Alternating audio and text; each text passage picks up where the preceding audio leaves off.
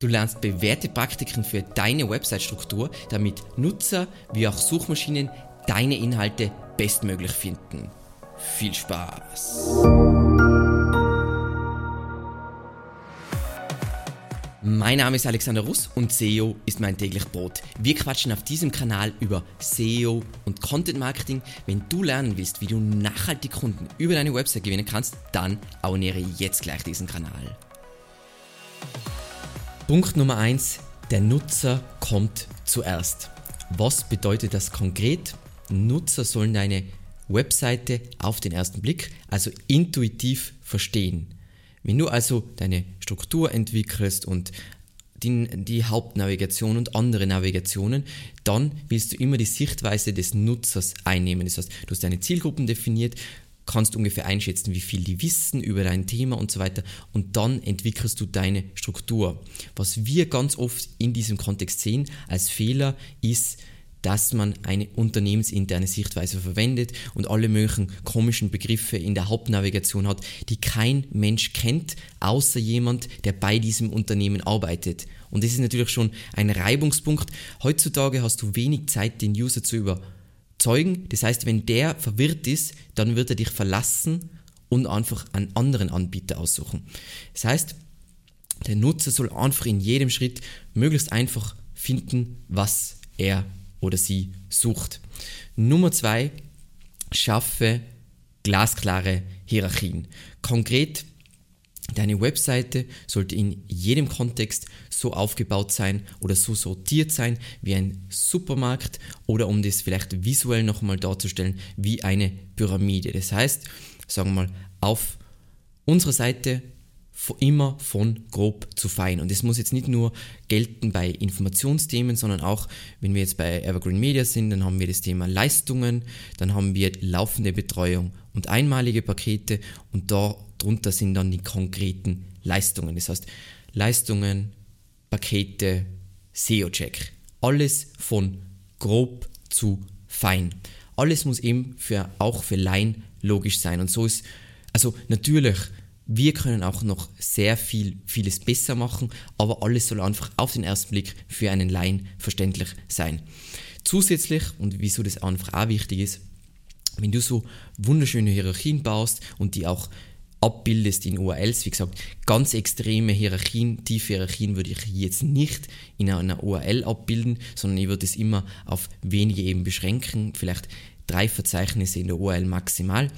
Aber zusätzlich hilft diese Ordnung Google deine Webseite besser zu verstehen. Und wenn du deine Struktur so entwickelst, dann packst du in deine Webseite gleich semantische SEO mit ein, also das ganze Thema rund um Entitäten und Knowledge Graph und wie das alles zusammenhängt und so weiter, packst du in deine Seite rein. Und einfach um, um Beispiele zu zeigen, dass äh, am besten kann man es immer zeigen an einem Shop, ist einfach, wenn wir jetzt bei Zalando, bei Männern sind, dann haben wir zuerst einmal den Bereich für Herren, dann Herrenschuhe, dann Boots und Stiefel für Herren und dann konkret, ganz spezifisch Stifletten für Herren. Das heißt immer von grob zu fein, von generisch zu spezifisch.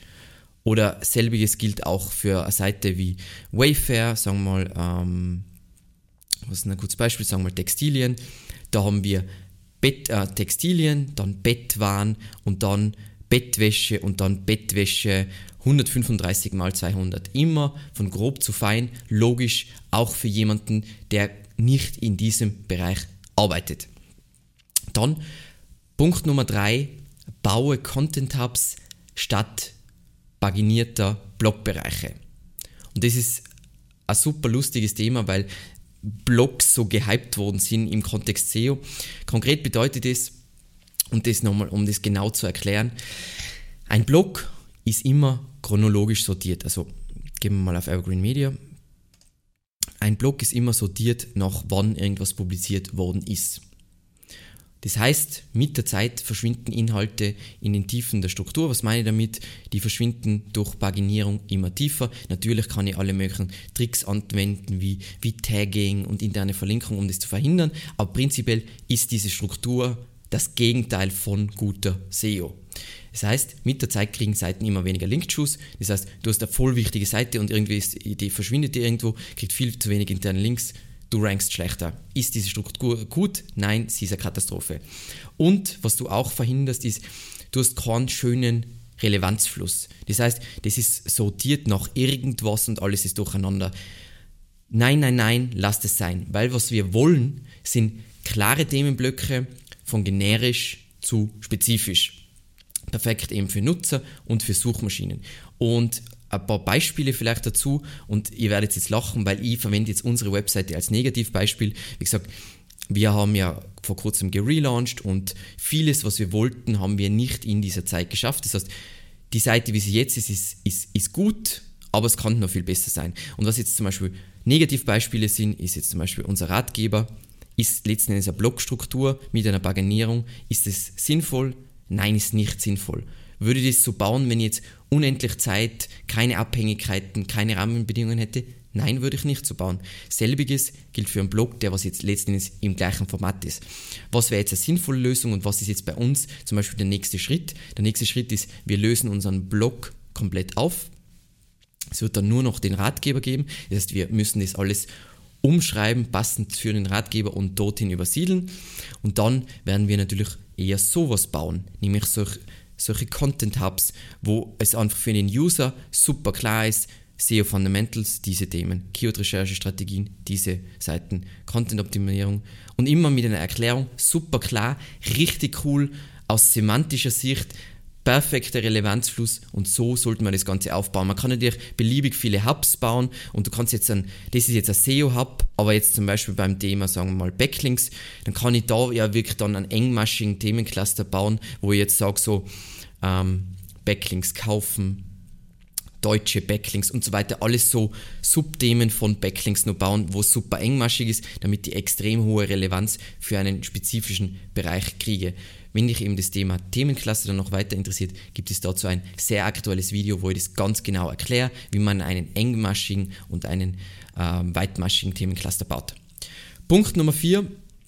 Stärke SEO-relevante Seiten und Content Hubs ganz gezielt. Ein Content Hub ist letzten Endes aus, wenn man es ganz simpel nennt, einfach ein Verzeichnis, wo einfach relevante Inhalte zusammengebündelt sind.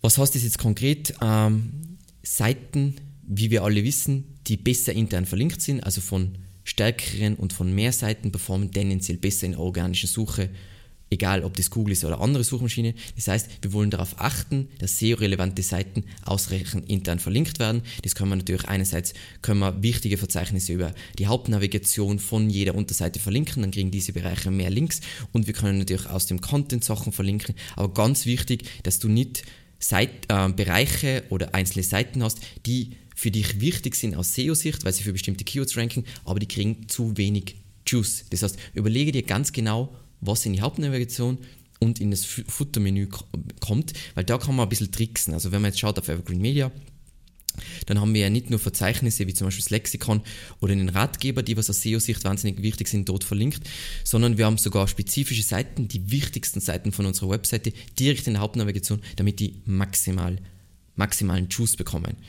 Und was, was, wo oft einfach ein Thema ist, verlinke auch zwischen unterschiedlichen Themensilos, da kannst du ruhig hin und her verlinken. Natürlich willst du die interne Verlinkung ganz engmaschig machen bei einem kleinen engmaschigen Themencluster, damit die Relevanz einfach maximiert wird. Aber tendenziell ist es wichtig, auch unterschiedliche Themensilos, die miteinander relevant sind, zu verlinken, damit einfach alle genug Juice kriegen. Nimm das ganze Thema also nicht zu streng mit, da gibt es ja Wahnsinnige, die sagen, boah, am besten sollte man auch noch die Hauptnavigation und alles mögliche ausblenden, damit nur in diesem Themensilo verlinkt wird. Von dem bin ich nicht so überzeugt, weil es auch aus Nutzersicht eigentlich nicht so sinnvoll ist. Das heißt, um das Beispiel Evergreen Media nochmal zu nehmen, ähm, der Trick zum Beispiel äh, aus, äh, aus Website-Struktursicht, über uns ist ein wichtiger Bereich, aber alle Unterseiten von über uns haben wir eine Ebene nach unten verschoben, damit die da nicht verlinkt werden. Dann, wir verlinken Lexikon und Ratgeber um einfach SEO-relevante, wichtige Verzeichnisse, denen viel Juice zu schenken. Und dann gibt es spezifische Seiten wie unser, sagen wir mal, SEO-Lernen-Bereich. Was ist SEO, was ist SEO, äh, was kostet SEO, Content Marketing, die wir ganz spezifisch verlinken. Und auch wenn man im Futter schaut, machen wir den gleichen Trick mit wichtigen, nicht kommerzielle Inhalte, dass wir die spezifisch von jeder Unterseite verlinken. Falls eben das Thema interne Verlinkung gerade aktuell wichtig für dich ist, wir haben auf unserer Webseite einen eigenen Themencluster nur über das Thema interne Verlinkung, wo all deine Fragen beantwortet werden. So, dann Punkt Nummer 5, zeige immer, immer, immer den nächsten Schritt auf. Ähm, was das konkret bedeuten soll, ähm, wenn du jetzt, sagen wir mal, du hast einen, einen Bereich mit Informationsinhalten, wie bei uns zum Beispiel der Ratgeber, dann ist es ganz wichtig, an passenden Stellen Call to Actions, also Aufrufe zu generieren, dass der User versteht, ah, jetzt nach dem ist dann das der nächste Schritt. Und selbiges gilt aus meiner Sicht, aus meiner SEO-Sicht natürlich auch auf kommerziellen Seiten baue ich gerne interne Links zu beratenden Inhalten, weil es ist heutzutage nicht so, ich leite Leute über einen Funnel und die sehen nichts mehr. Jeder ist einen Klick davon entfernt, deine Seite zu verlassen. Da kannst du gern alles ausblenden. Das führt nur dazu, dass der User abspringt. Aber was du eigentlich bieten willst, ist die hilfreichste und äh, Lösung und die beste Beratung. Als Beispiel ähm, von uns ähm, der Artikel zum Beispiel B2B Content Marketing. An jeder Stelle bieten wir einen sinnvollen nächsten Schritt an. Das heißt, du liest es, la la la la,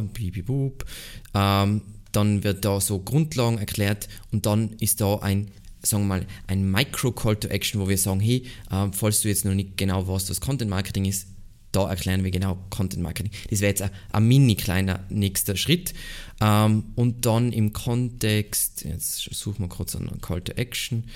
Ähm, da geht es ja dann darum, äh, wie du halt eine Keyword-Recherche machst im B2B-Bereich, damit du deine Content-Strategie Content entwickeln kannst. Dann gibt es da einen größeren Call to Action, wo wir aufrufen dazu, dass du dir unser Keyword-Recherche-Paket anschaust, dass wir das dann für dich machen, ähm, weil natürlich ein Profi das besser machen kann als ein Laie. Und das wäre so ein Beispiel für einen zum nächsten Schritt aufrufen.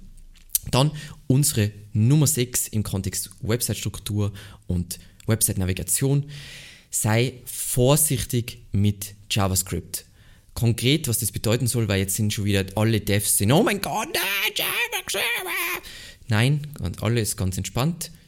Aus SEO-Sicht vermeide JavaScript zum Verstecken von Content, weil es in der Regel zu schlechteren Ergebnissen führt und auch für Links will ich eigentlich kein JavaScript verwenden. Ja, Google kann JavaScript und redet immer sehr groß, aber die Realität ist, sie haben sehr oft massive Probleme mit JavaScript und ganze Teile von großen Websites werden teilweise nicht gecrawlt, weil sie JavaScript so gut können. So, das heißt, natürlich jede Webseite verwendet JavaScript und ist wahnsinnig wichtig für UX und hat das Web voll weiterentwickelt. Ja, JavaScript ist voll wichtig, aber wenn du JavaScript verwendest, dann teste es extrem gründlich durch. Und wie du da einfach Diagnosen stellst, Probleme behebst, erklärt dieser wahnsinnig gute Artikel von Moss. Das sind alle Schritte, welche Tools du verwenden sollst.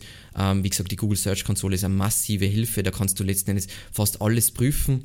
Ähm, du kannst natürlich immer Textstückchen ähm, suchen bei Google und dann siehst, wird es gefunden oder nicht und so weiter. Das wird da alles erklärt, aber nur, dass man da aufpasst. So, und dann kommt unser letzter Punkt und ein Punkt, wo ich mir nicht sicher war, ob ich den mit reinnehmen soll, aber es ist wichtig zu bedenken, und zwar der Punkt Nummer 7 ist, bedenke First Link Priority. Was soll das konkret bedeuten? Es wird auch heute noch angenommen, dass bei einer Webseite, und da man jetzt nicht Website, sondern Webseite, eine Unterseite, die zwei oder mehr Links enthält, die zur gleichen URL führen, dass nur der erste Link von Suchmaschinen berücksichtigt wird und der doppelte Link nicht beachtet wird. Und wichtig ist es natürlich im Kontext von, wo ist dieser Link auf der Seite, weiter oben, weiter unten und was der Ankertext ist. So, jetzt laut Google, ähm, konkret lauten Matt Katz, ähm, ist, besteht dieses Problem nicht mehr, aber man muss ganz ehrlich sagen, ähm, wir haben vor, jetzt auch nicht vor kurzem, aber vor, nach diesem Datum danach noch Tests gemacht und aus unserer Sicht war es immer noch ein Thema. Das heißt, deswegen will ich, dass ihr das wisst, dass das ein Thema ist. Ähm, aber unsere Vermutung ist auch, dass eben mit, mit HTML5 und einfach, dass, dass es relativ klar ist, wo was ist auf der Seite, dass sich das Spiel geändert hat mit dieser First Link Priority und dass Google tatsächlich auch zwei Links zur gleichen URL unterschiedlich bewertet und das Ganze mit einfließt. Trotzdem, was immer noch Best Practice ist und was, was worum es mir eigentlich geht, ist, eine saubere Code Order ist sinnvoll. Das heißt, du willst immer schauen, dass die primären Inhalte, das heißt jetzt da, wo der, der individuelle Content ist, dass die auch im Code vor zum Beispiel der Sidebar kommt, damit einfach das alles von Suchmaschinen garantiert alles richtig priorisiert wird. Ich weiß, das ist jetzt ein umstrittener Punkt und nicht jeder wird es so sehen, aber es wäre, wenn wir eine Seite bauen, dann achten wir auf diesen Punkt. Und damit weißt du eigentlich schon, wie man wirklich eine gute Struktur, Website-Struktur, Website-Navigation aufbaust. Natürlich ist es ein wenig anders, je nach was für, was für eine Art von Webseite du hast. Wenn du jetzt ein Publisher bist von irgendeinem Magazin, dann ist das Ganze natürlich ganz anders. Dann ist ja auch dieses Blogformat tendenziell sinnvoll, weil es geht ja immer um Aktualität. Wenn du jetzt aber eine B2B-Seite hast mit viel statischen Content oder ein Online-Shop, dann sind diese Tipps schon sehr, sehr wertvoll. Und falls du noch Fragen hast, werden die natürlich in den Kommentaren beantwortet. Also bitte schreib, äh, schreib wie, wie, wie, wie es dir beliebt. Ähm, ich freue mich natürlich auch, falls ich irgendwelche Sachen vergessen habe, über deine Tipps. Und ansonsten vielen lieben Dank fürs Zusehen und bis zum nächsten Mal. Ciao.